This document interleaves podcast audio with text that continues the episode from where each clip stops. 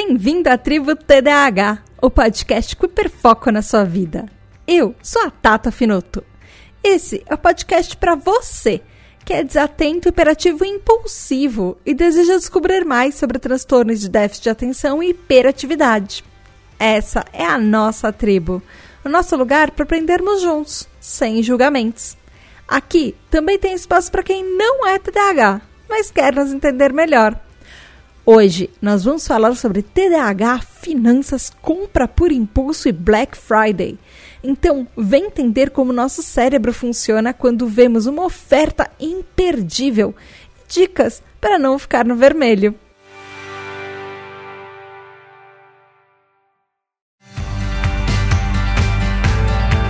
Olá, tribo, tudo bem? Aqui é a Tata Finoto e esse episódio eu tô fazendo super especial. Estão me pedindo esse episódio desde o ano passado, quando a tribo tinha um aninho ainda. E acho que estão me pedindo desse episódio desde o que ano que a tribo foi fundada, sei lá. Aí eu coloquei ele para votação, opções para esse episódio, e os nossos TDAH Hypers votaram. Então a gente fazer um episódio sobre compra por impulso, sobre Black Friday, sobre finanças, e é isso. Vão ser dois episódios super especiais. E nessa primeira parte, eu vou resumir todos os estudos, todos os achados, como nosso cérebro funciona, como funciona a compra por impulso, e as finanças, e o TDAH, e ah, tem muita coisa para falar. E aí, no próximo episódio, vai ser um episódio super, super, super especial, porque nós temos um especialista no próximo episódio para dar dicas. E não só um especialista, é um especialista da área, é um especialista que também é TDAH e que entende a gente. Yay! Isso é tudo graças a cada um de vocês. Antes de começar o episódio, eu quero dar alguns recadinhos. O primeiro, você já sabe, assina a Tributa DH, arroba a Tributa DH, Instagram, Twitter. E se você ainda estiver ouvindo o podcast pelo PQPcast, começa a assinar pela Tributa DH, porque ano que vem tá aí, 2021 tá aí, dois anos de tribo, a gente vai comemorar em janeiro. E a partir dessa data, o Tributo DH não vai estar tá mais no feed do PQPcast, então você vai parar de receber o podcast. Então, assine Tributo DH, Spotify, Deezer, Google Podcasts e Apple Podcasts e Castbox e todos os lugares que qualquer pessoa pode ouvir podcasts, estamos em todos os lugares. Yay! E espalhe para os seus amigos, indique, enfim. Uh, e dê estrelinhas e faça reviews, é muito legal porque isso ajuda muito o podcast. Segundo recadinho, super rápido, a gente está quase alcançando a segunda meta. E é muito, muito, muito legal porque a primeira meta a gente conseguiu pagar os custos do podcast, eu já estou conseguindo pagar as nossas próprias edições. E com a segunda meta, uh, a gente, a partir daí, a gente vai começar a fazer várias outras coisas. Inclusive, você vai ter direito a um episódio extra por mês, respondendo as dúvidas que você sempre teve sobre TDAH e você nunca soube para quem responder. Na verdade, para quem perguntar. E aí você pode mandar dúvidas e a gente completando essa meta, eu vou fazer um episódio só com a sua dúvida. Do tipo, ah, por que, que meu TDAH é assim? Por que, que meu TDAH é assado? O que, que, que isso tem a ver? O que, que TDAH tem a ver com isso ou aquilo? Enfim, eu vou fazer um episódio curtinho, um episódio rápido, só explicando isso. Se você quiser apoiar, você pode apoiar a partir de um cafezinho, três reais, você já entra no nosso apoio, já contribui com a nossa tribo. E a partir de dez reais, que é, é é bastante coisa, mas é pouquinha coisa para você, para mim significa muito. E aí você já tem direito a virar um TDH Hyper. Na verdade, a partir de 3 reais você já vira TDH Hyper, que são nossos apoiadores, mas a partir de 10 reais você tem direito a entrar no nosso grupo exclusivo uh, do WhatsApp. Você participa dos nossos hangouts quinzenais, e a gente, a gente joga, a gente conversa. Uh, você pode votar nos temas dos episódios, você pode escolher o que, que você quer ouvir, você pode mandar suas dúvidas por episódio extra, participar das gravações, ouvir seus nomes nos episódios, ganhar parabéns, receber episódios adiantados e várias outras coisas. Então, seja o TDH Hyper, vai lá no apoia.se barra ou picpay.me barra. Temos os nossos aniversariantes do mês! Em novembro a gente tem algumas pessoas fazendo aniversário, que são o Tibério Dantas, que faz aniversário dia 1 de novembro, o Gabriel Nunes, que faz aniversário dia 8 de novembro, e Daniel Jimenez, que faz aniversário dia 17 de novembro. Parabéns, parabéns, parabéns para vocês! Muitas felicidades! Que o mês seja incrível para vocês. beijo da Tata. Vamos lá pro episódio agora? Porque hoje tem bastante coisa para falar. Bom, eu queria começar esse episódio primeiro explicando uma coisa que pode parecer óbvia, mas não é tão óbvia assim. O que, que é compra por impulso. Na verdade, muita gente acha, a gente como consumidor, a gente tem ideia de que a gente tem noção do que a gente compra e que a gente faz isso conscientemente, mas as coisas não funcionam assim. Muitas coisas, uh, existem muitos motivos, muitos estudos e até uma certa ciência, que não é ciência exatamente, é porque marketing uh, dificilmente faz estudos científicos, mas existe uma certa lógica por trás de todas as coisas que a gente compra que a gente não queria comprar. E isso vai de tudo, de um chiclete até uma roupa, às vezes até um carro. é, vocês podem estar achando que é exagero, mas não é exagero não. O que acontece é que é, principalmente nessa época do ano que a gente está fazendo esse episódio, que é no fim do ano, existe uma probabilidade ainda maior de a gente gastar dinheiro que às vezes a gente não queria, talvez a gente não tenha, e com itens que muito provavelmente estão fora da nossa lista e que a gente não pesquisou e não pensou para comprar antes. É, é, nessa época do fim do ano, as compras que não são planejadas, as compras por impulso, elas são muito maiores, porque as lojas e o comércio em si está ativamente tentando fazer com que a gente pegue aquele orçamentinho apertado que a gente está vivendo no fim do ano e comece a gastar ele como se não houvesse amanhã. E eles estão usando princípios psicológicos para isso, para mostrar para o consumidor que olha, olha essa oferta, mas você viu essa outra oferta daqui? Cada loja tem uma oferta diferente. Você vai perder essa promoção de 2 por 1, um, leve 5, pague 4? E é um pouco isso que eu quero explicar. O que, que acontece no nosso cérebro, na verdade, o que, que acontece na psicologia da compra por impulso, que leva a gente a gastar, às vezes, do que a gente não queria, o que a gente não deveria, comprar coisas que muitas vezes a gente tem. Os cientistas, na verdade, que uh, estudam o comportamento humano, o comportamento do consumidor, uh, sabem que existe muita coisa em jogo para uma uma coisa que pode parecer, simples, como a compra por impulso. Várias pesquisas de consumidor, elas consistentemente mostram que as pessoas estão mais propensas a comprar coisas quando a gente não tinha um plano de comprar, às vezes, nada. E muitas vezes coisas que a gente não precisa. Uh, itens que muitas vezes a gente nem quer ou a gente nem vai usar, às vezes a gente não sabe nem usar esses itens ou aquilo que a gente compra. Isso tem muita influência de fatores externos, como nosso humor, memórias, alguns medos que o próprio comércio eles usam contra a gente, ou percepções de nós mesmos, até traços de personalidade, eles podem ser usados para prever o como e quando você vai pegar um item ao invés de outro, por exemplo. E ao descobrir como isso funciona, muitas vezes as pessoas usam algumas estratégias até que podem parecer simples, mas elas não são tão simples assim, é para tentar evitar esse tipo de manipulação, que é, por exemplo, você é, se recusar a usar o traçado que as lojas desenham porque acredite ou não, desde supermercados até shoppings, até lojinhas de bairro, muitas vezes elas têm um desenho que elas foram milimetricamente planejados para cada fileira, cada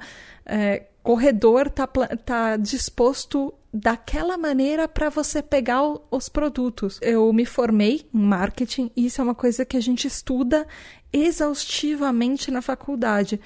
Para você, ouvinte, ter uma noção, cada a disposição, por exemplo, de um supermercado, cada corredor dele é desenhado de uma maneira que instintivamente você vai seguir o mesmo caminho do supermercado. Até a disposição dos produtos nas prateleiras estão mais propensos ao que você vai comprar mais, comprar menos, deixar para comprar depois e, inclusive, onde o seu filho vai direto pegar alguma coisa e colocar no seu carrinho e às vezes você nem vai perceber. Porque sim, eles também pensam nas crianças que vão sair loucamente soltas no supermercado, pegando um monte de itens e colocando nos carrinhos. Enfim, mesmo que elas estejam acompanhadas, nem sempre você está olhando a criança 24 horas no supermercado. Outra coisa que as pessoas podem fazer um pouco para evitar essa compra por impulso, ter uma lista e seguir a risca nela. Isso vai ser uma coisa que a gente vai falar bastante nesse episódio, provavelmente no, no próximo também. Isso não é uma coisa tão fácil, principalmente para nós TDAHs. Evitar é, misturar compras com outras atividades que dão prazer, por exemplo, comer, beber, ficar conversando com amigos, ficar falando no telefone, enfim, porque isso faz com que a gente se distraia mais e torne o, a, a compra às vezes uma uma sensação de que você está passeando e não você está efetivamente comprando e aí isso vai ativar áreas do seu cérebro que fazem você gastar mais. Isso tudo acontece por causa de uma coisa que chama Gruen Effect ou o efeito Gruen. É, ele, inclusive, no podcast uh, 99% Invisible, 99% Invisível, uh, eles explicam, e é uma coisa super interessante ouvir, que é, é uma história do desse Gruen Effect. Ela, ele nasceu em Viena, na Áustria.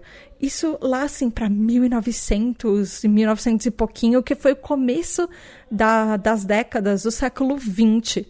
E, e tinha um arquiteto chamado Victor Gruen e ele adorava, na verdade, o, a sensação de vida coletiva que as lojinhas e o, o, tipo de mercado que, essa, que a cidade dele tinha. E ele, quando ele mudou para os Estados Unidos, eventualmente, assim, ele tentou recriar essa sensação prazerosa que ele tinha nos, nos, shoppings e nos cafés e nas lojinhas de rua da, de Viena, da cidade dele. E ele queria, uh, na verdade, criar uma experiência com isso, uma experiência de consumidor. E aí, o que, que o Gruen notou? O Gruen percebeu que, uh, que com isso ele bombardeou os consumidores com sensações, desde cores, luzes, texturas, e isso tudo influenciava muito na hora da compra. A, a percepção que a gente entra numa loja, a sensação do nosso cérebro quando a gente entra numa loja, a gente é bombardeado com tudo isso, faz com que o nosso cérebro mude. É como se a gente tivesse uma chavinha e você chega, você entra no supermercado tipo, ai, que saco, hoje eu vou ter que fazer compra, gastar uma hora no supermercado fazendo compra, ainda tem fila, não sei o que lá. E aí, de repente, você entra no supermercado, você é bombardeado com tudo isso, você fica, ai, que coisa legal, eu quero isso, eu quero aquilo, nossa, olha essa oferta. E a sua mente muda de dever para prazer. E isso é uma chave importante de pensar, porque ela foi milimetricamente calculada por aqui justamente aquela lista que a gente levou no supermercado, ela seja meio que deixada de lado e a gente mude essa, esse tipo de, mental, de mentalidade de uma coisa que é, por exemplo, uma coisa que a gente precisa fazer. Por exemplo, você vai no supermercado para comprar as, as comidas da semana ou você vai em um shopping para comprar um presente para uma pessoa e aí vira uma experiência que você saboreia aquilo como uma coisa legal.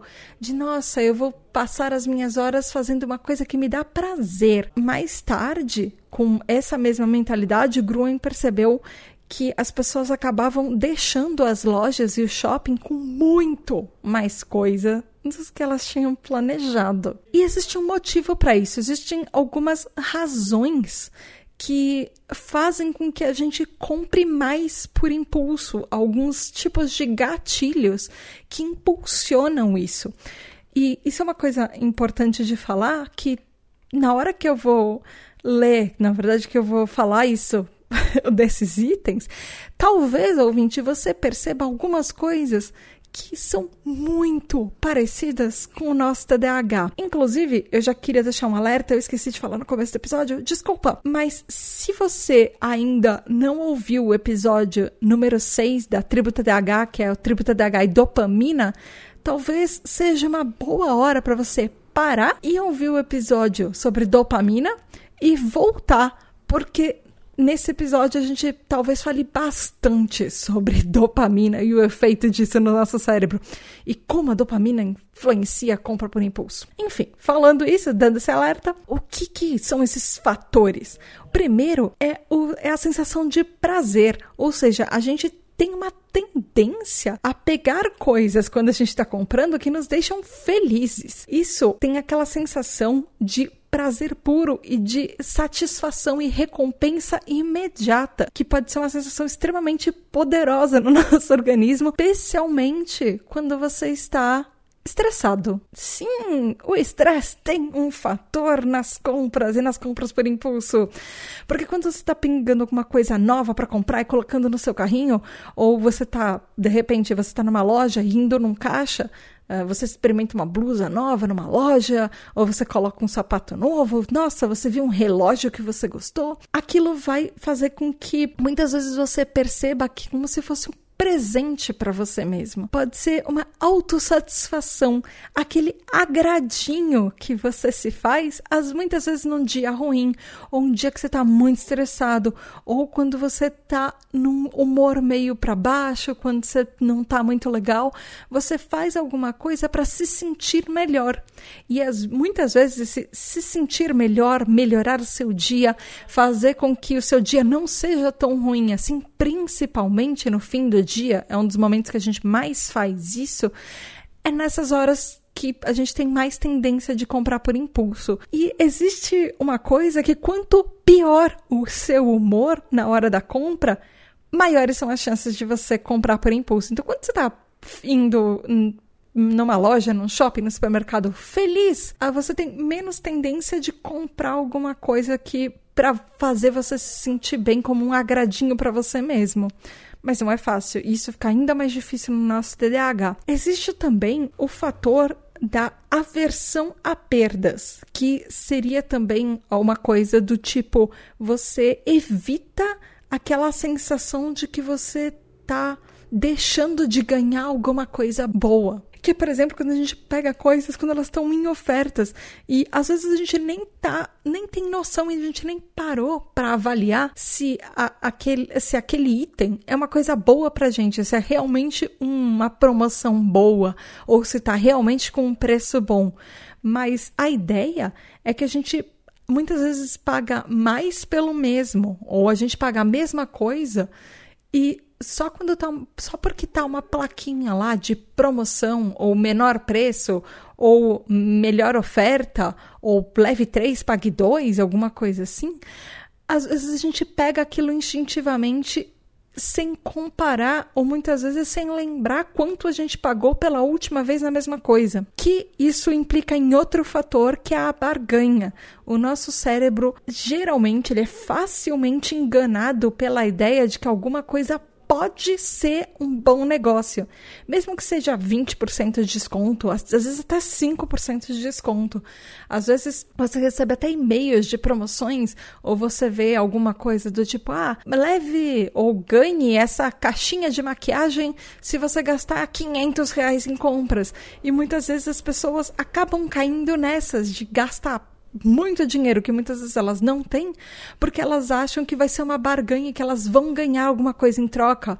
Ou o famoso uh, leve 5, pague 4, que muitas vezes é, é, é, muito mais dinheiro do que você queria gastar naquilo, é muito mais produto do que você precisa, e às vezes você não parou para calcular que levando cinco é, produtos de uma marca, às vezes é muito mais uh, o preço individual que você pagaria pelo, por um do concorrente. Aí você pode levar um ou dois, que era o que você realmente precisava nas suas compras e no seu carrinho.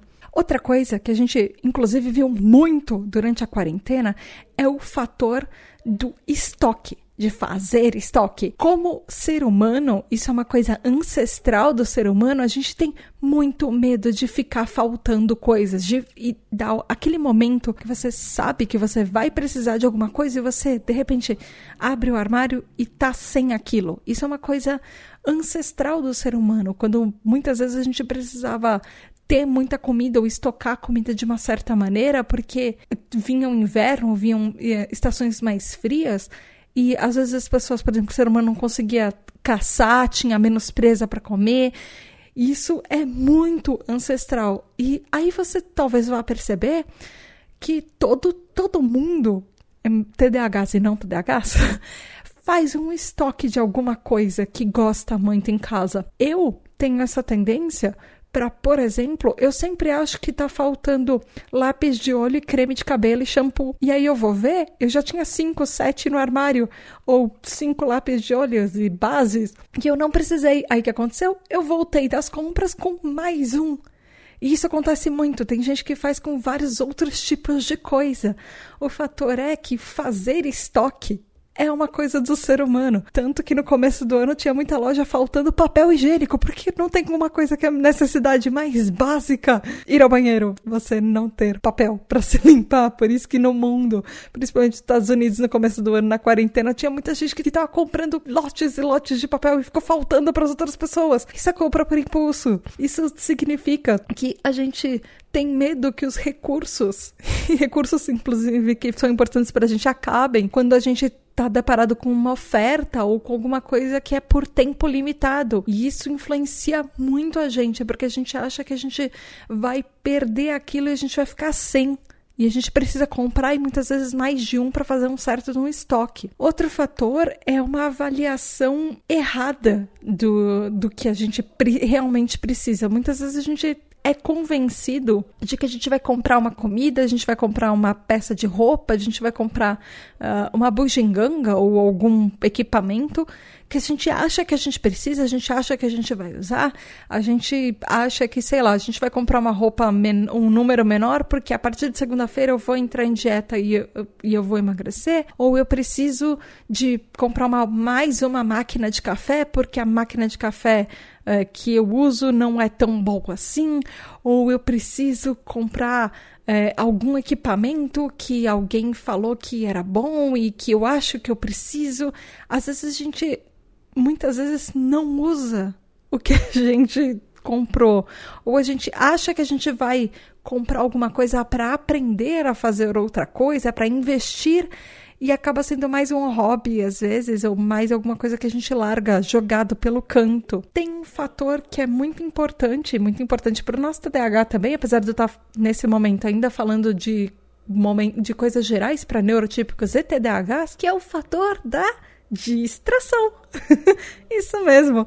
A distração é um dos grandes fatores para compra por impulso, porque às vezes quando a sua o seu cérebro não está completamente naquilo que você está fazendo, ou seja, nas compras, na lista de supermercado, uh, às vezes a nossa mente está ocupada com outras coisas. A gente vai pegando coisas sem perceber e sem avaliar. Então, isso significa que em diversos tipos de situação que tem outras, uh, outros fatores demandando a nossa atenção, a gente tem uma tendência muito maior a deixar um espaço mental que a gente deveria estar ocupando por fazer as compras e olhar a lista e ver preços e verificar ofertas e ver se aquilo realmente é uma boa coisa que a gente deveria estar comprando, esse espaço está sendo ocupado com outras coisas. Por exemplo, uh, falar no telefone com alguém, conversar com uma outra pessoa, uh, atender um telefone de alguém que te chamou para fazer uma ligação de serviço quando você está no supermercado, por exemplo, ou uma, um bebê chorando, uma criança chorando, só criança que você perdeu no meio do supermercado, muito comum com crianças com TDAH, inclusive, e isso afeta na nossa decisão de compra. É o que, é o que eu falei pouquinho, no, pouquinho antes, um pouquinho no começo, sobre a criancinha que se perde e, ou a criancinha que anda pelos corredores do supermercado colocando coisas no carrinho que você não percebeu porque você estava distraindo fazendo alguma outra coisa. E geralmente a distração leva a comprar coisas que parecem ser interessantes no momento. Óbvio que elas não estavam na lista. E o último fator que é um fator importante, é o estresse. Assim como a gente compra coisas para nos sentir melhores quando a gente está mal, uh, o estresse pode significar que a gente está mais suscetível a, ao impulso de comprar coisas, geralmente para até aliviar um pouco o estresse. É como se uh, a gente tentasse comprar uma coisa para fazer com que esse sentimento de que às vezes a gente é incompleto, às vezes a gente é imperfeito, às vezes está dando alguma coisa errada na nossa vida, como se essa compra naquele momento eu fosse suprir isso e deixar a gente se sentindo um pouco melhor, um pouco mais completo, um pouco mais um pouco menos imperfeito. Esse pode ser também é, pensando não só nos neurotípicos, mas um fator que pode influenciar muito no nosso TDAH porque nós a nossa sensação, a gente já falou isso naquele episódio sobre rejeição, a sensação do TDAH de ser rejeitado e a nossa propensão para não estar 100% bem num dia é muito maior que uma pessoa neurotípica. Ok, eu já falei demais. E até agora a gente só falou como é compra por impulso e absolutamente todo mundo. E aí você me pergunta, mas Tata, como é que isso funciona nas pessoas TDAHs como eu, como você, como todos nós na nossa tribo? O que acontece é que muitas pessoas com TDAH, nós somos nós temos uma dificuldade ainda maior de resistir aos impulsos de fazer compras que a gente não precisava e a gente não queria. A impulsividade, inclusive, um dos nossos sintomas básicos do TDAH, é um dos maiores fatores para isso. E não é pouco comum uh, ver TDAHs que, que primeiro compram e depois eles vão pensar se eles precisavam, se eles queriam, se era um bom negócio. A impulsividade faz com que a gente gaste muito mais e às vezes deixa a gente com outros uh, desafios e outros problemas na vida, como, por exemplo, onde você vai guardar aquilo que você comprou, que às vezes você não tem nem espaço para guardar aquilo, ou levam ainda a problemas muito maiores, como, por exemplo, dívidas e muitas vezes acúmulos no cartão que às vezes você não podia gastar mais no cartão ou você não tinha mais uh, você estava guardando aquele dinheiro do débito para pagar uma conta, e isso pode ter consequências bem maiores. E lembra que eu falei que a gente ia falar da dopamina? Então, isso acontece porque a dopamina ela é um neurotransmissor no nosso cérebro uh, que ela está é, principalmente um dos, fator, um dos lugares que ela mais afeta o nosso TDAH é no nosso córtex pré-frontal. O que acontece com pessoas TDAHs é que a gente tem menos difusão de dopamina no nosso cérebro. Ou seja, as pessoas neurotípicas, elas têm menos problemas com controlar os impulsos delas. Mas no nosso TDAH, a, a dopamina ela é menos distribuída. Isso faz com que a gente não tenha o mesmo nível de satisfação ao completar tarefas cotidianas. Por quê? Porque a dopamina ela é um neurotransmissor que ela é responsável por várias e várias e várias coisas no nosso cérebro. No TDAH ele, ele afeta assim muito, muito, muito de infinitamente de coisas de, que estão relacionadas ao nosso TDAH. Mas uma coisa delas é o impulso de recompensa, é essa sensação que a gente tem em, por exemplo, estar tá bem con conosco e estar tá satisfeito com o que a gente fez e estar tá feliz. Então, as consequências disso uh, sugerem que o nosso sistema de recompensa do nosso cérebro ele é diferente. Não que ele demora menos, mas a gente tem menos essa sensação de que as coisas estão tudo bem pra gente. Então, quanto menor os níveis de dopamina no cérebro, maiores são os níveis de impulso que a gente tem. Ou, na verdade, men quanto menor a dopamina, menor é o controle do impulso. Então, uh, a dopamina ela não afeta só com nessa sensação de, poxa, eu fiz alguma coisa, eu me senti recompensado, eu comprei uma coisa, eu me senti feliz com aquela compra às vezes, ou eu comi uma coisa, eu me senti bem. Significa que a gente precisa fazer isso muito mais frequentemente uh, do que as pessoas neurotípicas. E muitas vezes a gente busca essa, essa reposição externa de dopamina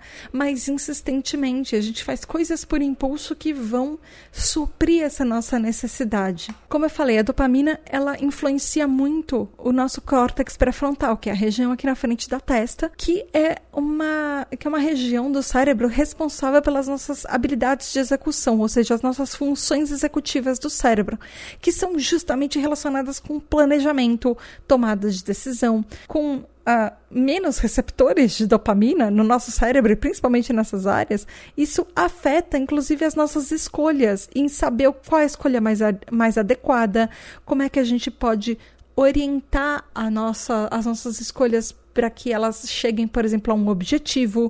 Uh, isso, a falta de dopamina também provoca menor resposta cognitiva e, ou seja, pessoas com menos dopamina têm mais impulsividade. A gente tem uma tendência a agir mais por impulso de diversas formas. Talvez você, TDAH que está aí me ouvindo, esteja pensando: Nossa, mas eu sempre achei que eu sou do, só do tipo desatento, eu nunca fui do tipo impulsivo, mas eu não me controlo quando eu tô no supermercado ou quando eu tô fazendo compras. Então, porque lembrando uma coisa muito importante, todos, absolutamente todos nós TDAHs, nós temos tanto a desatenção quanto a hiperatividade, quanto a impulsividade. Não importa o tipo que você é. Quando alguém fala que você é um, um tipo de TDAH, significa que predominantemente aquelas características, por exemplo, de desatenção ou hiperatividade e impulsividade, ou se você é como eu, as características mistas, ou seja, tudo absolutamente loucamente ao mesmo tempo, elas são mais proeminentes em você, mas não significa que você não tenha as outras.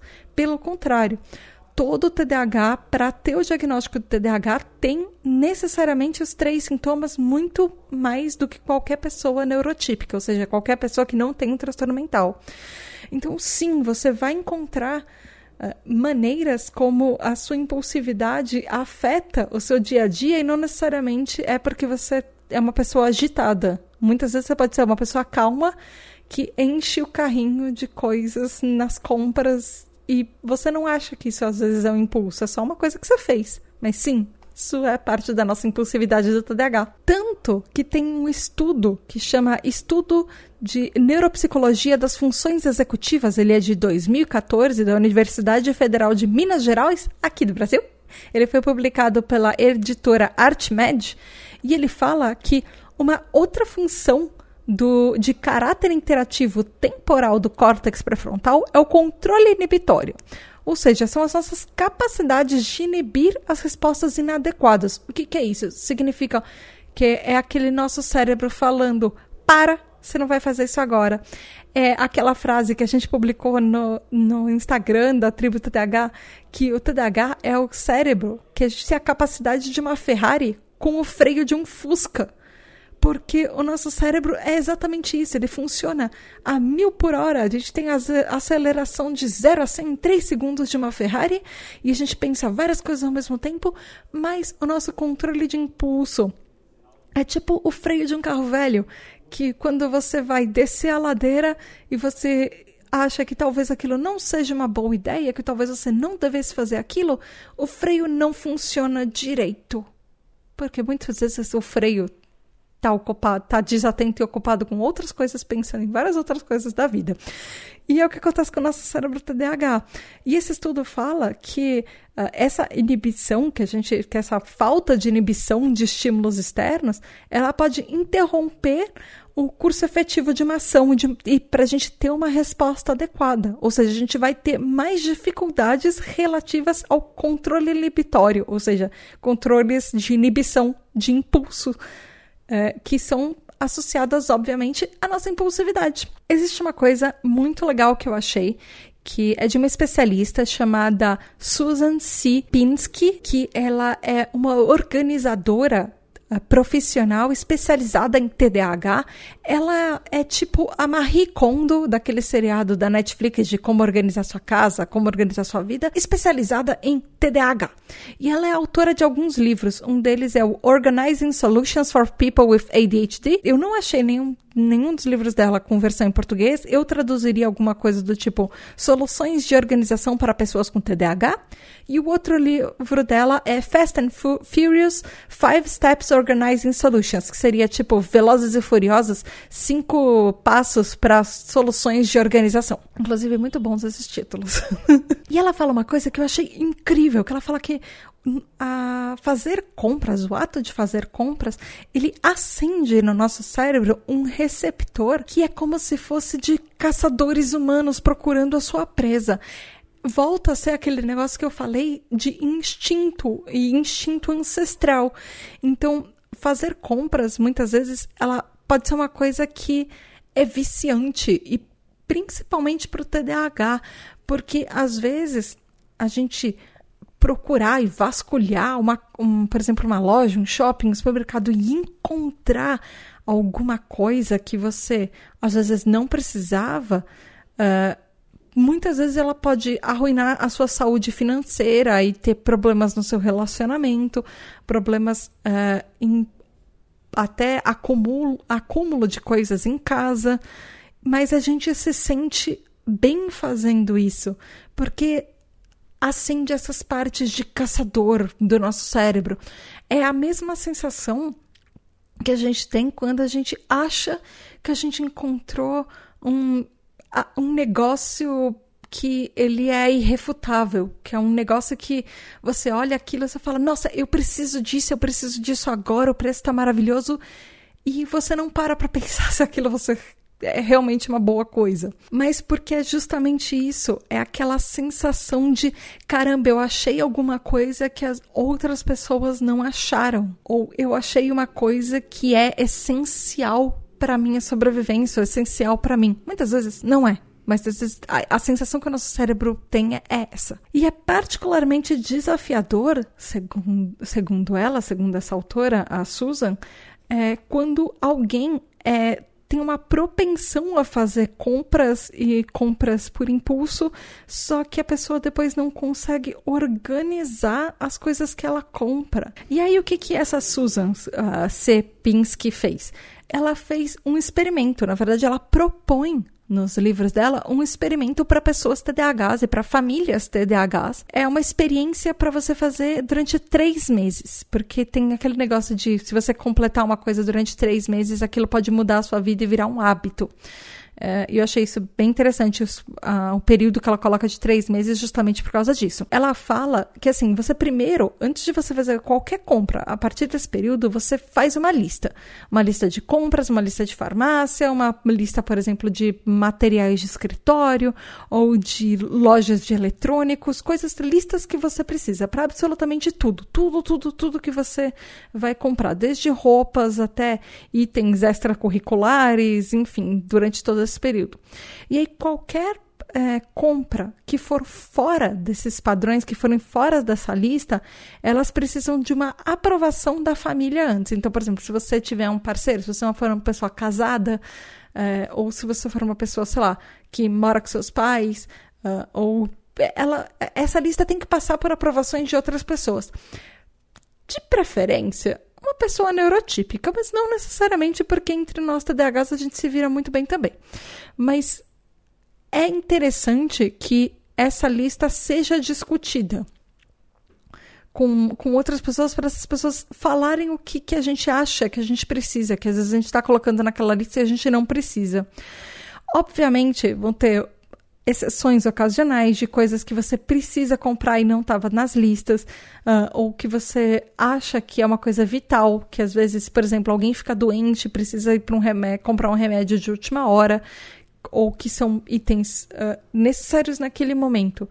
E aquilo também tem que ser aprovado, mas ele, por exemplo, não estaria na lista de todo mês. E aí, se acontece, por exemplo, de alguma coisa, de, da pessoa TDAH comprar alguma coisa que não está na lista nesses meses e for uma coisa desnecessária, a pessoa tem que concordar em devolver aquele item no mesmo dia. O, e essa experiência, esse experimento que ela fez, uh, ela, ela se aplica a objetos, não, por exemplo, a experiências. Porque é difícil, por exemplo, você fazer uma lista de ah, a gente vai uh, fazer um passeio esse mês, a gente vai fazer. Não, porque aí experiências. Enfim, ela não coloca experiências nessa lista, só objetos que você usa. Obviamente, porque também não dá para você devolver uma experiência. Não dá para você devolver a sensação de fui ao museu. Ninguém vai pegar de volta o valor da sua entrada. Enfim. Uh, mas é para usar, uh, aprender um pouco a usar o seu tempo e o seu dinheiro uh, de uma maneira que ela vai começar a poupar um pouco as coisas que você gastava sem a necessidade.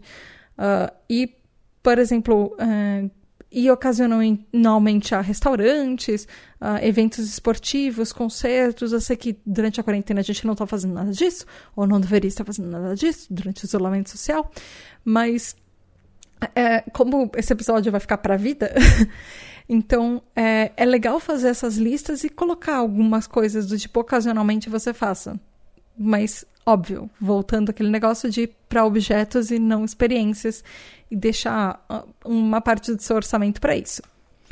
Mas esse não é um episódio que eu vou dar dicas, isso foi um Isso foi uma coisa interessante que eu achei, para não ficar um episódio 100% só teórico, deixar algumas coisas interessantes de diquinhas para vocês de vez em quando. Como a gente tá falando sobre compras por impulso, eu não posso deixar de falar sobre Black Friday. Inclusive, foi um dos motivos de fazer esse episódio. Só que o negócio é que tanto compra por impulso, finanças, Black Friday, enfim, a gente, eu praticamente não achei materiais sobre que falam sobre TDAH. É, é muito pouco. É, é, absolutamente raro achar alguma coisa sobre isso. Vocês não fazem uma noção de quanto eu garimpei. Mas, enfim, uh, o que acontece é que a Black Friday é basicamente uma tempestade para o TDAH, porque ela envolve várias coisas que a gente não é bom em lidar. Ela envolve uh, mentalidade de massa, ela envolve compras por impulso, ela envolve abuso do nosso crédito bancário. e a gente, no meio de tudo isso, acabam desaparecendo algumas coisas, como as nossas percepções das funções executivas de saber se uma coisa é boa, é uma decisão boa ou não. A gente acaba deixando de lado coisas como uh, administração de tempo, habilidades de percepção e planejamento também. Então, a Black Friday é tipo o pesadelo TDAH embrulhado num papelzinho de presente bonito que brilha. É basicamente isso. Acontece se a gente é uma pessoa TDAH, a Black Friday basicamente significa que a gente vai ter necessariamente problemas com compras por impulso. E isso é uma qualidade justamente que todas as pessoas que inventaram a Black Friday estão esperando de nós TDAHs. E talvez você que está me ouvindo está pensando, Tata, onde você está no mundo para estar tá falando de Black Friday? Mas pelo menos aqui no Brasil está ficando cada vez mais comum. Não é só nos Estados Unidos que a gente ouve falar de Black Friday. A gente ouve falar desse negócio aqui no Brasil. E, gente, já tem gente desde outubro fazendo coisas sobre a Black Friday e já avisando, vai ter Black Friday, a pré-pré-Black Friday. E aí começa novembro e as pessoas já estão pré-pré-pré, mês Black Friday. Não é mais uma semana, não é mais uma sexta-feira. É tipo o mês da Black Friday. E 15 mil ofertas que você você não deveria perder. E as pessoas aumentaram o preço das coisas dois meses antes, um mês antes, para baixar no dia da Black Friday e ficar ao, mês, ao mesmo preço que estava três meses atrás e você achar que é um bom negócio. Então, sim, é muito importante a gente falar de Black Friday num podcast brasileiro de TDAH também. Inclusive, carinhosamente apelidado aqui no Brasil de Black Fraud. Eu amo esse apelido. Algumas coisas que são importantes a gente pensar na Black Friday, além de tudo que a gente já falou, de você não sair para comprar quando você tá triste, quando você tá estressado, você não sair para comprar em momentos que você tá ainda mais distraído, que são fatores que a gente sabe que vão afetar no nosso impulso. E não se deixar levar, ou tentar, porque é muito difícil, não se deixar levar pela mentalidade de massa, pela mentalidade é, de tribo, de fazer as coisas que as outras pessoas todas estão fazendo, porque você acha que se tá todo mundo fazendo é a melhor ideia. Uh, tem algumas coisas também que é importante a gente prestar atenção. Por exemplo, não substituir um item que você queria que não tem por alguma coisa maior, mais cara, que diz que é melhor. Uh, e só porque você não encontrou, por exemplo, o que você estava procurando, ou achar alguma coisa que nossa, talvez você ache que aquilo vai ser perfeito, mas que não estava na sua, nossa, na sua lista e que talvez você não devesse comprar. E uma coisa que é importante, não só para Black Friday, mas para as compras de fim de ano de uma maneira geral, é não se deixe achar que só porque você está comprando um presentinho para uma outra pessoa por impulso, aquilo é uma boa ideia. Porque nós TDAHs, a gente gosta muito de agradar as outras pessoas. Então a gente acha, ah, é uma promoção, é uma coisa legal, é uma coisa que eu gostei e eu não estou fazendo isso por mim, eu estou fazendo isso para agradar uma outra pessoa que eu gosto. Então, a Tata não falou nada sobre eu não poder fazer isso. Não, evite. Mesmo que seja uma pessoa que você gosta muito, talvez não seja a melhor hora para você comprar aquele presente. E aí, o que acontece quando junta todas essas coisas de Black Friday e compras de Natal e compras por impulso e a gente coloca tudo num saco do Papai Noel. Isso tudo vira problemas de finanças. e TDAHs têm uma tendência a ter um problemas de finanças. A gente tem mais desafios do que qualquer outra pessoa para ter uma boa saúde financeira. O que acontece é que tem vários uh, estudos e pesquisas que falam que pessoas TDAHs têm quatro vezes mais problemas do que a população em geral para ter problemas financeiros. E não é necessariamente porque a gente tem problemas para fazer balanço no fim do mês ou fazer um caixa no fim do mês. Isso não tem absolutamente nada a ver com a nossa inteligência ou com as nossas capacidades matemáticas. O que muitas vezes acontece com o nosso TDAH que afeta a nossa saúde financeira e manter um balanço saudável uh, de quanto a gente gasta por mês versus quanto a gente ganha por mês, a gente tem mais dificuldade com algumas coisas. Por exemplo, fazer um planejamento e manter o controle das nossas despesas, por exemplo. Uh, organizar, fazer checklists, uh, pagar muitas vezes contas em dia, ou ver contas que já venceram e ver a data que é hoje, a data que a conta vence, ou até é, fazer imposto de renda em dia, lembrar que o imposto de renda existe e lembrar de declarar as coisas do imposto de renda e tudo que a gente precisa fazer nisso, ou até uh, quando a gente tem uma dívida, às vezes a gente tem uma tendência, como TDAH, de às vezes fingir que aquele problema não existe e evitar o problema e às vezes esse problema é um pagamento que ele só vai acumulando numa dívida muito maior, que às vezes fica muito mais difícil de você negociar depois. A gente tem, como TDAH, a gente tem problemas. É, de gastar com cartão de crédito demais e às vezes gastar grandes quantias ou balancear a fatura do cartão de crédito de quanto a gente gastou, quanto a gente ainda tem que pagar, qual é a fatura mínima, quanto você tem no banco para poder pagar aquela fatura mínima, evitar e procrastinar é, para pagar dívidas ou para pagar até contas. Por exemplo, ah, você sabe que a conta de luz vence no, no dia X, mas você vai esperar até o dia X à meia-noite daquele dia para pagar e você acaba pagando mais do que você uh, deveria, porque naquele dia seu cartão não caiu, a, a luz acabou, a internet acabou, e aí deu meia-noite um e já trocou o valor da conta, e aí talvez você tenha que pagar no banco, ou porque a internet não está aceitando você pagar online, aí você não vai no banco no dia seguinte, aí você demora uma semana para pagar, e você esquece que você tem que ir no banco, aí seus juros são ainda maiores. Então, problemas financeiros do TDAH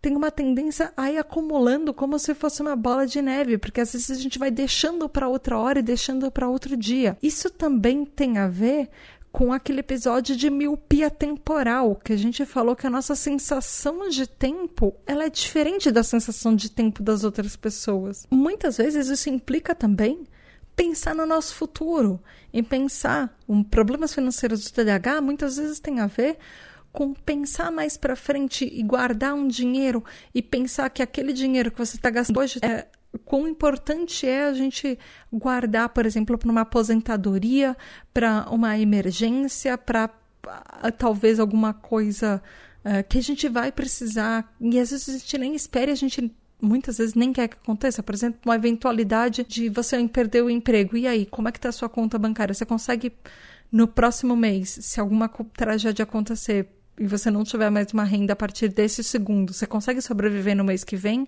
para pagar todas as suas contas? Então, essas são coisas que muitas vezes o cérebro TDAH evita de pensar e a gente vai postergando de, ah, e agora eu não vou fazer, deixa mais para frente. E esse mais para frente nunca chega.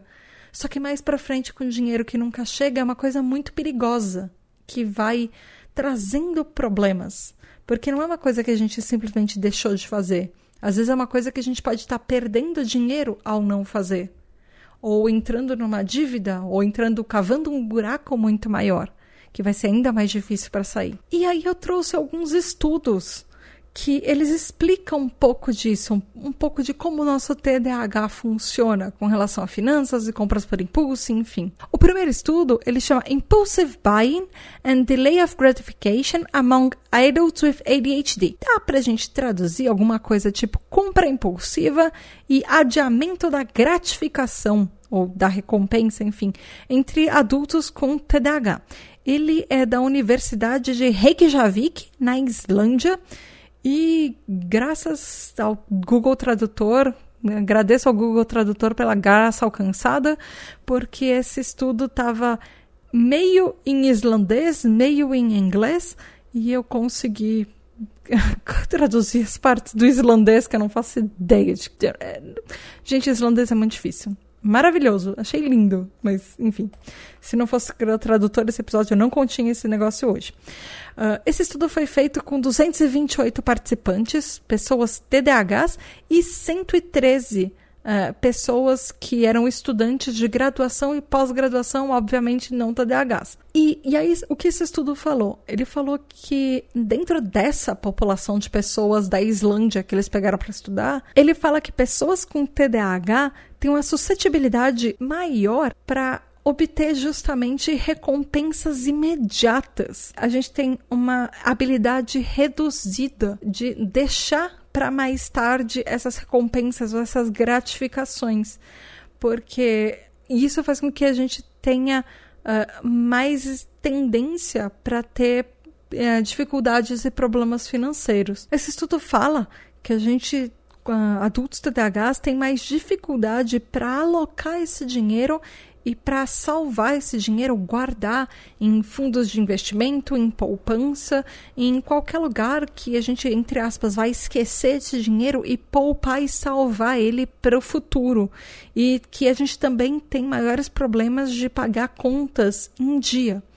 E a gente tem um, um relacionamento maior com justamente esses sintomas uh, da impulsividade e da hiperatividade que fazem com que pessoas TDAHs uh, tenham compras por impulso com uma frequência muito maior comparada a pessoas que não têm TDAH, pessoas neurotípicas. E existe uma significativa, uma diferença significativa nesse, entre esses dois grupos de TDAHs e neurotípicos comparado com as compras por impulso, porque esse estudo fala que esse justamente essa resposta atrasada dessa gratificação e dessa recompensa que a gente tem e até uh, na nossa qualidade de vida vai ser afetada por TDAH, porque para a gente muitas vezes comprar agora significa gratificação imediata.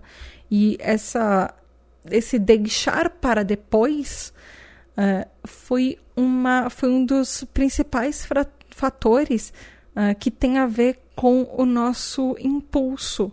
É, nos dois grupos, mas no TDAH ele foi muito mais afetado, o que faz com que nós TDAHs uh, sejamos, obviamente, muito mais impulsivos para comprar qualquer coisa, a gente, porque a gente evita deixar para depois a satisfação que a gente poderia ter comprando agora. Isso afeta, obviamente, a qualidade de vida, porque afeta em todos os outros fatores financeiros que a gente já falou. Existe um outro estudo que eu achei um estudo bem triste, mas ele explica muita coisa que talvez você TDAH aí do outro lado esteja me ouvindo e talvez você sempre achou uma falha com relação a finanças, talvez você se sinta uma pessoa que não é capaz de manter as suas próprias finanças, ou uma pessoa que parece que, por mais que trabalhe, por mais que se esforce, nunca ganha o suficiente ou não consegue ter uma independência financeira.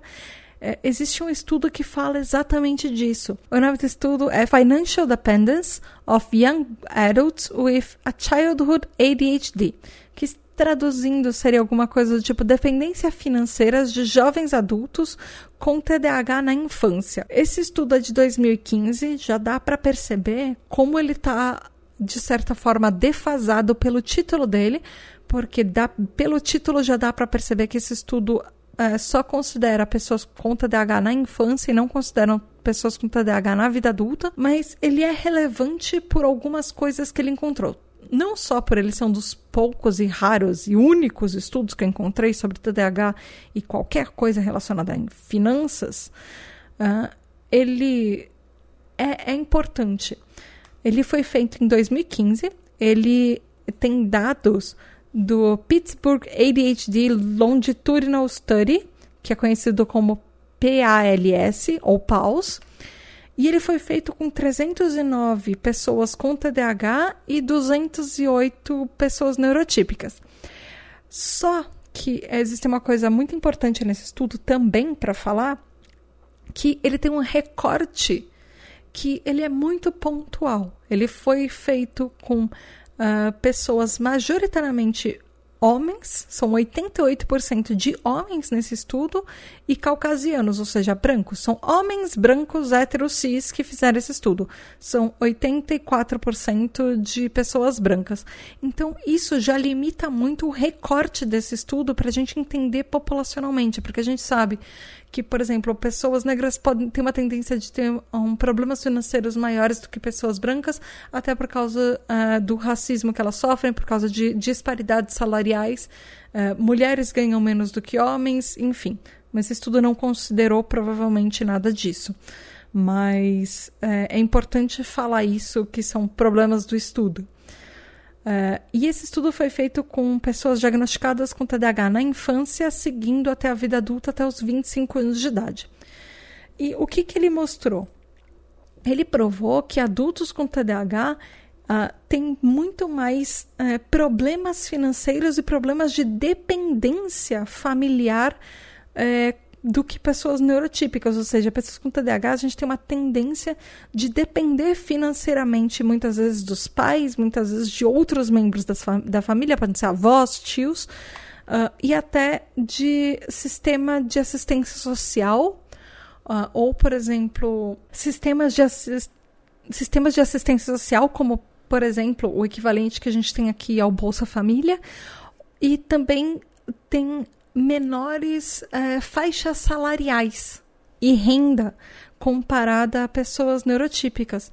Ou seja, pessoas que tiveram um diagnóstico de TDAH, uh, é, às vezes, geralmente têm pro mais problemas que eles já começam problemas na base, já são problemas mais problemas com estudos, uh, podem ter mais problemas para conseguir diploma ou muitas vezes para largar os estudos se não for uma pessoa que tenha, tenha ajuda, tem acompanhamento, uma pessoa que é incentivada.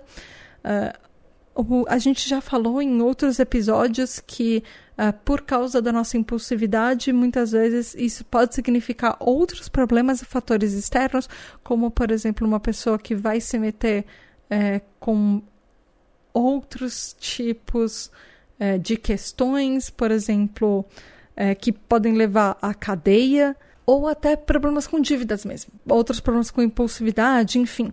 E esse estudo fala, eles fizeram uma projeção de vida desde a infância até que eles acompanharam essas, esses indivíduos, essas pessoas até os 25 anos de idade, e eles previram, é, fizeram uma previsão de quanto essas pessoas ganham durante a vida inteira. Ou seja, como seria, por exemplo, é, acumulado os seus salários da sua vida inteira, quanto você ganhou na sua vida. E aí eles falam uma coisa que é bem triste e bem interessante, infelizmente, que a expectativa é que pessoas com TDAH ganhem entre 543 mil a 616 mil a menos com, na vida inteira comparada com pessoas neurotípicas. Aí, eu, como sou curiosa, fui traduzir, porque esse valor obviamente está em dólares, e aí eu fui traduzir para reais. Na conversão de hoje, que é uma conversão muito decepcionante, isso significaria, meu caro ouvinte, que se fosse no Brasil, obviamente que não é, mas convertendo para reais, isso dá aproximadamente 3 milhões e 90 na vida a menos comparado a uma pessoa neurotípica. Até 3 milhões 505 reais que você ganha a menos nas, acumulando, por exemplo, todos os salários da sua vida inteira. Uh, porque a gente tenha menos por ser TDAH, porque os nossos salários são mais baixos. Uh, isso eu tentei fazer as contas, então eu dividi isso por, vai, aproximadamente 20 anos, dividido por 12 meses, que tem um ano. Isso, isso para não ser um número parecendo tão absurdo, porque Aí você deve falar, mas tá, tá que realidade você vive que você acumularia 3 milhões na vida? Enfim, isso são 2.265 dólares a menos por mês até 2.600 dólares a menos por mês, que aí, convertendo em real de novo, seriam 12.885 reais até 14.790 reais a menos por mês que um TDAH ganha.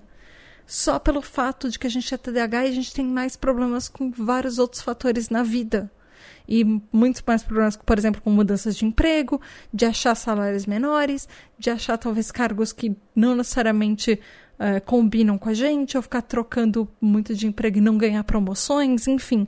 Isso tudo são fatores que, obviamente, afetam nossas finanças.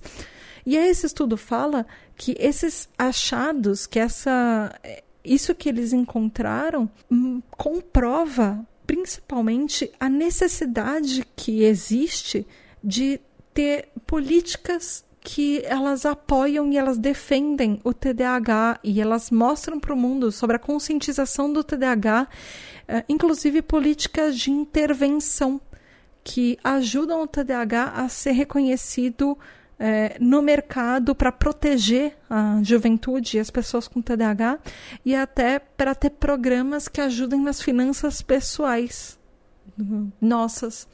E eu achei muito interessante o que eles falaram, porque sim, é necessário ter políticas públicas que entendam o nosso transtorno, que ele é muito mais do que a falta de atenção, do que a hiperatividade a impulsividade, ele tem consequências e podem ser até principalmente consequências no nosso emprego. A gente já falou isso naqueles episódios de dois episódios sobre TDAH e trabalho. A gente sabe que tem consequências com relação a isso. E aí o último estudo que eu trouxe, ele é muito recente, ele é de 2019, ele chama Financial Decision Making in Adults with ADHD, que dá para traduzir alguma coisa tipo tomada de decisão financeira em adultos com TDAH. E ele foi publicado na American Psychological Association, a Associação é, Psicológica dos Estados Unidos, enfim, americana, enfim. Ele foi feito com 45 pessoas TDAHs e 51 pessoas controle. Ele é uma amostragem até bem pequena, mas enfim, ele é interessante porque foram os três únicos estudos no mundo que eu achei falando sobre TDAH e qualquer coisa relacionada a finanças, gente, desculpe. Ele fala que pessoas que têm TDAH, principalmente uh, adultos, têm mais problemas associados com uh, tomadas de decisão na na vida, no dia a dia, é, principalmente com tomadas de decisão financeira. E a pesquisa encontrou que tomadas de decisão financeira com pessoas com TDAH são é, muito limitadas e nunca foram estudadas antes. Em nenhum, foi o que eu falei, não tem outros estudos falando disso e precisa de, de mais estudos e precisa de mais material. Inclusive, uh, de estudos mais objetivos e com uma amostragem maior. O que acontece é que esse estudo fala que pessoas com TDAH, a gente tem uma situação financeira que ela pode ser pior comparada com pessoas neurotípicas, porque muitas vezes, como o estudo anterior falou, a gente tem salários menores, a gente tem hum, mais propensão a ser pessoas que têm débito ou seja, que tem dívidas, na verdade, é, e a gente tem uh, menos chances, na verdade, uh, a quantidade de pessoas que têm TDAH e tem, por exemplo, uma poupança ou um investimento ou qualquer coisinha, vai um dinheirinho guardado para o futuro, essas, as chances disso acontecer são muito menores comparada com neurotípicos. E aí eles fizeram testes de vai teoricamente coisas simples com TDAHs e com pessoas neurotípicas, mensurando, na verdade, as nossas competências e capacidades financeiras. E mostrou, esse estudo mostrou que TDAHs têm uma compreensão menor dos saldos bancários, ou seja, a gente olha para o saldo bancário e muitas vezes a gente não entende o que está escrito lá. A gente olha, por exemplo, para protocolos e problemas financeiros e a gente não consegue avaliar com, uh, tão bem quanto uma pessoa neurotípica, por exemplo. A gente não consegue necessariamente avaliar tão bem uh, quais são os protocolos financeiros que a gente deve seguir em determinadas situações ou como uh, quais são os problemas financeiros que a gente está passando e como, como ter soluções efetivas para sair deles e até na hora de tomar decisões que implicam no nosso futuro e no futuro das nossas finanças. E comparada com o grupo controle, com o grupo de pessoas neurotípicas, as pessoas TDAHs uh, têm uma chance muito maior de comprar coisas por impulso usando algum método espontâneo de decisão do tipo, ah, eu acho que isso é bom.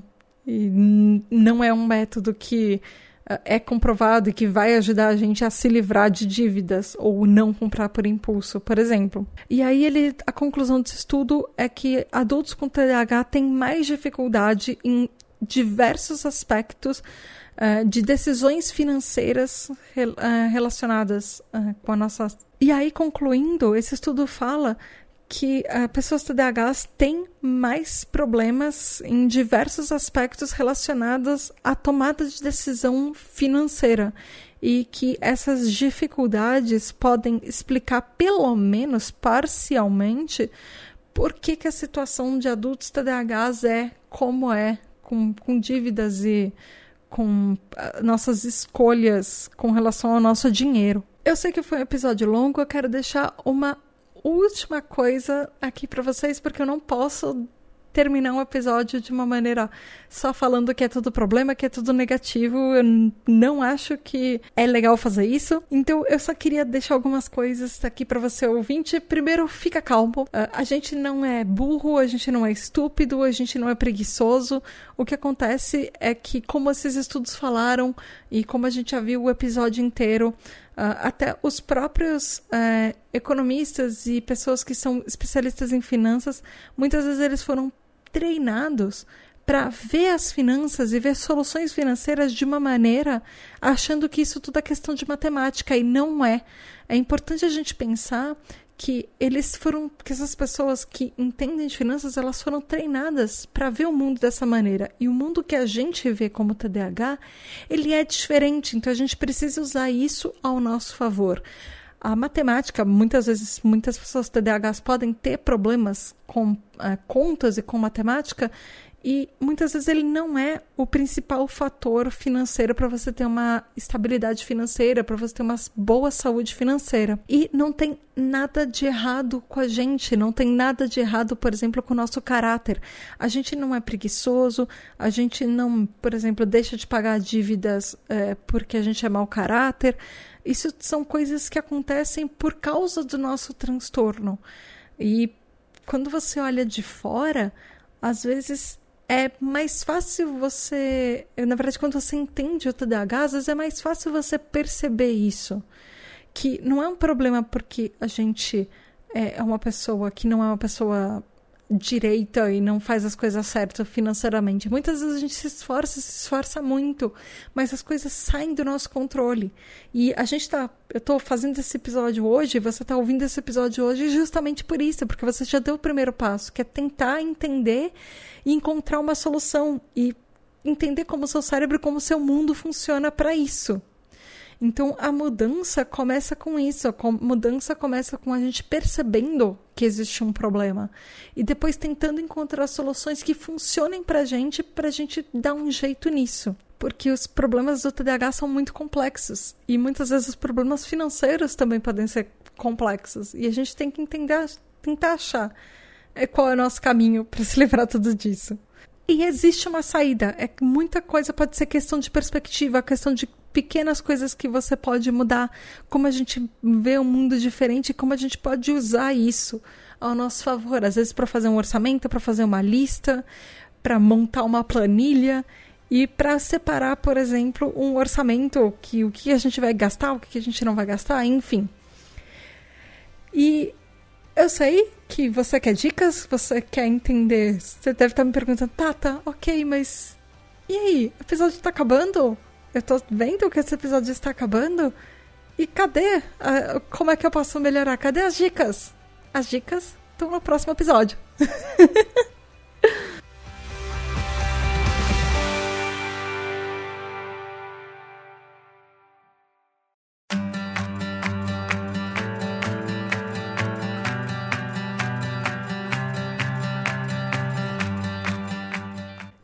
ouvinte, foi isso por hoje. Eu já tinha avisado que iam ser dois episódios, que no próximo episódio a gente vai trazer um especialista, que ele é especialista financeiro e, e ele também é TDAH. E vai ser um episódio muito legal. E espero que você goste, espero que você tenha gostado de entender o que, que é compra por impulso, como ela funciona, como funciona o nosso cérebro TDAH, como isso tudo afeta as coisas e como afeta as nossas dívidas, enfim. E no próximo episódio vai ser um episódio só dedicado a dicas e falar sobre como a gente evita a compra por impulso e falar como a gente uh, pode fazer estratégias para melhorar nossas finanças, como não cair em pegadinhas da Black Friday ou como não uh, cair em compras que você não deveria fazer, por exemplo, para o Natal ou até para o começo do ano que vem, começam as aulas, começam a comprar material escolar, enfim. E o próximo episódio a gente vai falar tudo isso. Então falem comigo o que vocês acharam desse episódio. Se você é uma pessoa que faz compra por impulso, se você não faz compra por impulso, como é que você é na sua vida financeira, enfim. Vai lá em tributdh no Twitter ou no Instagram. Também não esquece de assinar a Tribo TDH no Deezer, no Spotify, no Google Podcasts, Apple Podcasts, enfim. E seja um TDH Hyper, seja um apoiador. Você pode fazer parte do nosso grupo exclusivo, participar dos nossos encontros virtuais, votar nos temas dos episódios. O que, você quer ouvir para o mês que vem? O que, você quer ouvir para janeiro, que é o nosso aniversário de dois anos? Você pode votar nisso tudo, você pode participar das gravações, você pode mandar dúvidas para gravar episódio, ouvir seu nome nos episódios e receber os episódios adiantados. Enfim, você vai lá no apoia.se barra ou picpay.me barra. É isso aí. Beijo da Tata e até daqui a 15 dias, sempre na primeira e na terceira quinta-feira do mês. Tchau! E muito, muito, muito obrigada para os nossos apoiadores TDAH Hypers incríveis! Gabriel Nunes, Richard Van Baster, Tatizila, Juliana Cavalcante, Regiane Ribeiro, Michael Del Piero, André Luiz de Souza, Edu Caetano, Antônio Eduardo, Rafa, Tibério Dantas, Gustavo Nemet, Devaneio Eu, Daniel Jimenez, Nath, Nix, Rodrigo Azevedo, Luana dos Anjos, Rafael Nascimento, Laura Frexia, Mariana Granado, Márcio Ferreira, Domi, Rodrigo Rabelo, Mareu, Daniel, Amauri, Juliana Velma, Paola Pagan, Fábio Miranda, Luiz Damasceno, Mari Mendes, Marina Pullen, Leonardo Loss, Aline Emie, Luiz Drummond, Lenito Ribeiro, Léo, Lex MF, Rafael Barreto, Ricardo Bruno Machado, Lígia Cassola, Mila DKR, Rubens Alencar, Douglas Rony, Lúcia, Ana Carolina Quiqueto, David Freitas, Michel, Brunner Titonelli, Samuel Eduardo, Marco Túlio, Alice Justo, Eduardo Santiago, Bruna Rodrigues, Nia Lulier, Christian Bazo, Leila Sassini, Caroline Dantas, Alexandre Maia, Lucas de Faria, Poli Valamiel, Mário Lúcio, Guilherme Casselli, Adriele Zata, Betina Ribeiro, Ramon Costa, Wagner Sabado, Andréa Martins, Erlon Eurico, Hélio Louro, Fábio Henrique Dus, Júnior Gomes, Hernan Lima.